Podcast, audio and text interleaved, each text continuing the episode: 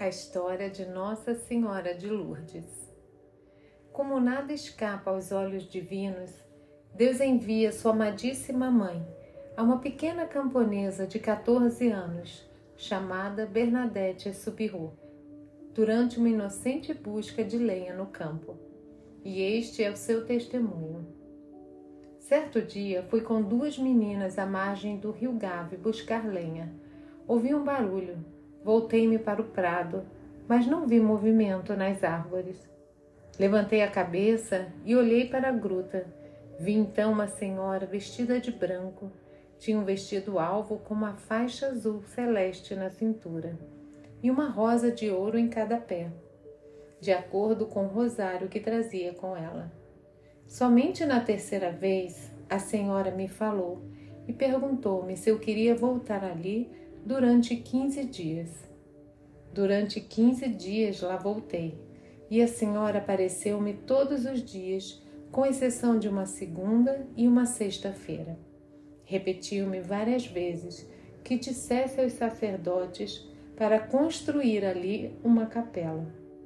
Ela mandava que fosse à fonte para lavar-me e que rezasse pela conversão dos pecadores.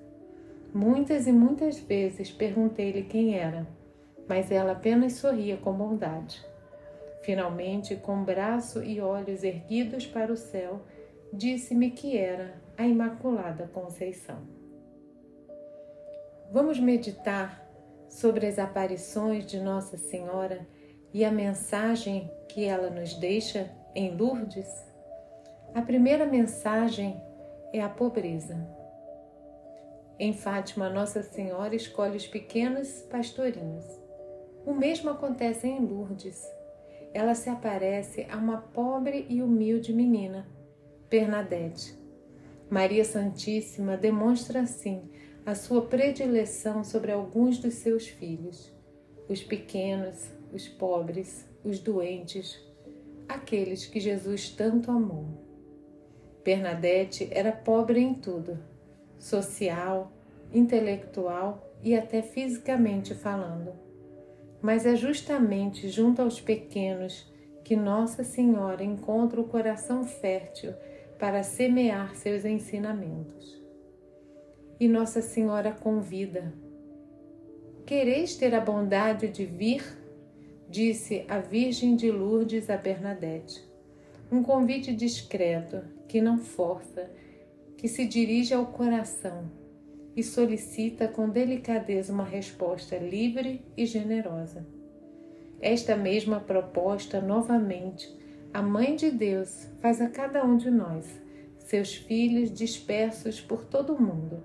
Sem se impor, ela nos chama a restaurar as nossas vidas e a trabalhar com todas as nossas forças na salvação do mundo. Mas como ela encontrará o nosso coração? Pobre, humilde e simples? Ou um coração repleto de paixões humanas e soberbo? A segunda mensagem de Nossa Senhora de Lourdes reforça a necessidade da oração. Durante várias aparições, nada aconteceu entre Nossa Senhora e Bernadette senão pura e simplesmente oração. Analisando este fato, o Papa Bento XVI assim descreveu: Maria vem recordar-nos que a oração intensa e humilde, confiante e perseverante, deve ter um lugar central na nossa vida cristã. A oração é indispensável para acolher a força de Cristo. Como diz Santa Teresa d'Ávila, a oração é a porta do castelo de nossa alma. Trata-se de uma atitude indispensável a quem está disposto a amar generosamente o Senhor. Nossa Senhora, também em Lourdes, trazia o terço em suas mãos, reforçando assim o pedido frequente em suas aparições. Rezem o terço Rezem o texto todos os dias. Um pedido tão simples e objetivo. Mas qual é a nossa resposta? A terceira mensagem Nossa Senhora pede a penitência para a conversão dos pecadores. Numa das aparições, Nossa Senhora de Lourdes mencionou a Bernadette uma palavra que chamou a sua atenção: penitência. E essa palavra veio acompanhada de um pedido: rogai a Deus pela conversão dos pecadores. E esse é um ponto comum em todas as aparições reconhecidas pela Igreja. A Virgem Maria pede à humanidade que faça penitência. E é aqui, nesta parte da mensagem de Nossa Senhora de Lourdes, que devemos nos questionar: temos feito penitências pela conversão dos pecadores, como nos pede Nossa Senhora? Nossa Senhora em Lourdes faz uma promessa importantíssima cujo conteúdo deve ser levado muito a sério por todos os cristãos católicos. Ela sim disse: Não prometo fazer-lhe feliz neste mundo, mas no outro. Essas palavras ajudam a desfazer em nós qualquer ilusão de felicidade ou conforto neste mundo e insuflam-nos um ânimo para verdadeiramente fazermos penitência. Afinal, não é possível amar neste mundo sem passar pelo caminho da mortificação.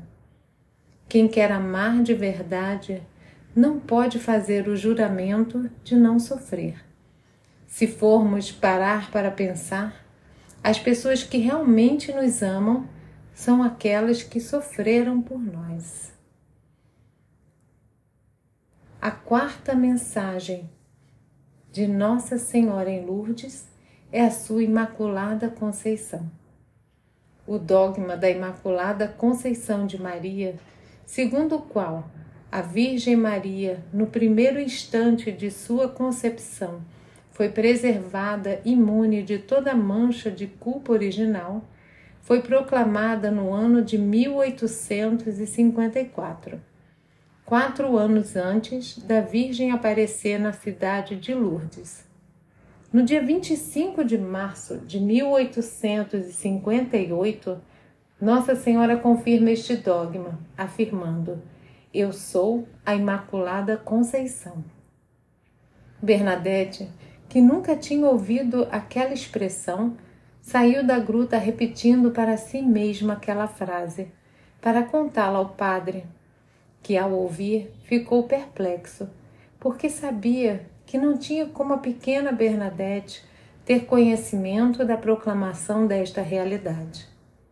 A Imaculada Conceição é algo que nos poderia deixar um pouco intrigados. Porque de tantos títulos Nossa Senhora decide manifestar-se como Imaculada, sem pecados? Não seria isso desestimulante para nós, tão cheios de pecados e defeitos? Na verdade, não. Maria aparece com toda a sua pureza e santidade para dar ao homem uma notícia que enche os nossos corações de esperança. É possível ser santo, é possível amar a Deus perfeitamente, com amor sobrenatural. E para nos mostrar o caminho a seguir, nos levantar quando cairmos e nos fortalecer quando tudo parecer difícil, aí está Maria, nossa mãe amorosa e misericordiosa. Nossa Senhora de Lourdes, rogai por nós.